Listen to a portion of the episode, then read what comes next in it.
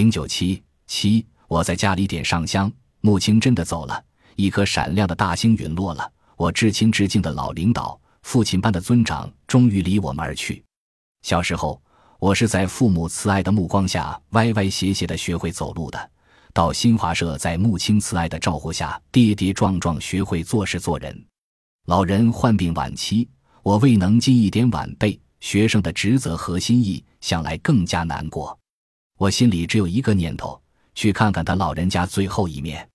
听到分社的人不要到北京来的通知，我便在家里摆上穆青的像，悄悄的祭奠。在我的一生中，在家中祭奠过三次老人，一次是胡耀邦总书记去世。这不仅是因为他表扬过我，更是因为我觉得农村改革初期耀邦同志的功劳很大很大，品行高洁，内心甚为钦佩。一次是母亲的周年，我不能回去；再就是为我终生难忘的穆青社长了，也算不上是灵堂，只是在桌面上放上老人的像，点上三支蜡烛，心香一炷，放上几个菜，一碗饭，一双筷子，一盅酒。还有老人为我题词的那张报纸，我在三鞠躬后便坐在旁边，看着炷香袅袅升起又慢慢失去的烟丝，默默的想，默默的流泪，泪流不完，又从眼眶溢出。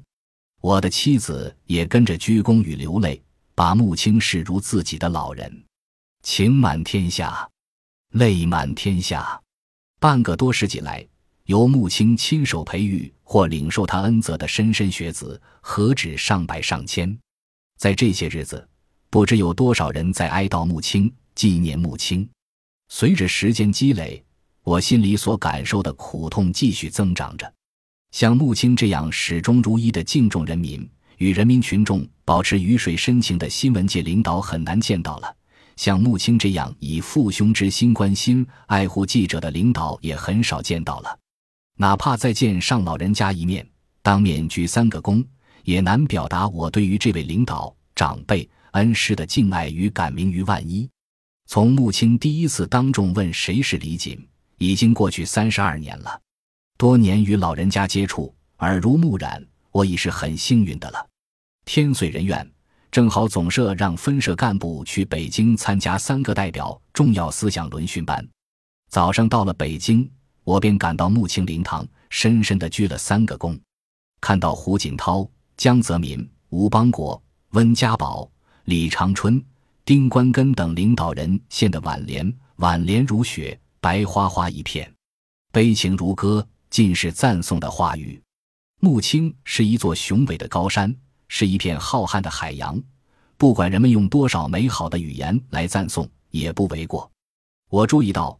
送花圈的还有焦裕禄、潘从正的后代，党和人民记着穆青，人民的悼念是对这位老人的最好纪念。这马上使我想起他的话，最终是由人民做评价的。我又见到穆青了，在八宝山公墓，他静静地躺在那里，脸态安详，身处永远的静寂。鲜花、松柏与党旗簇拥着老人。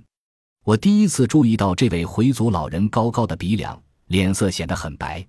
他光辉的一生是新华社的骄傲，也是中华各民族的光荣。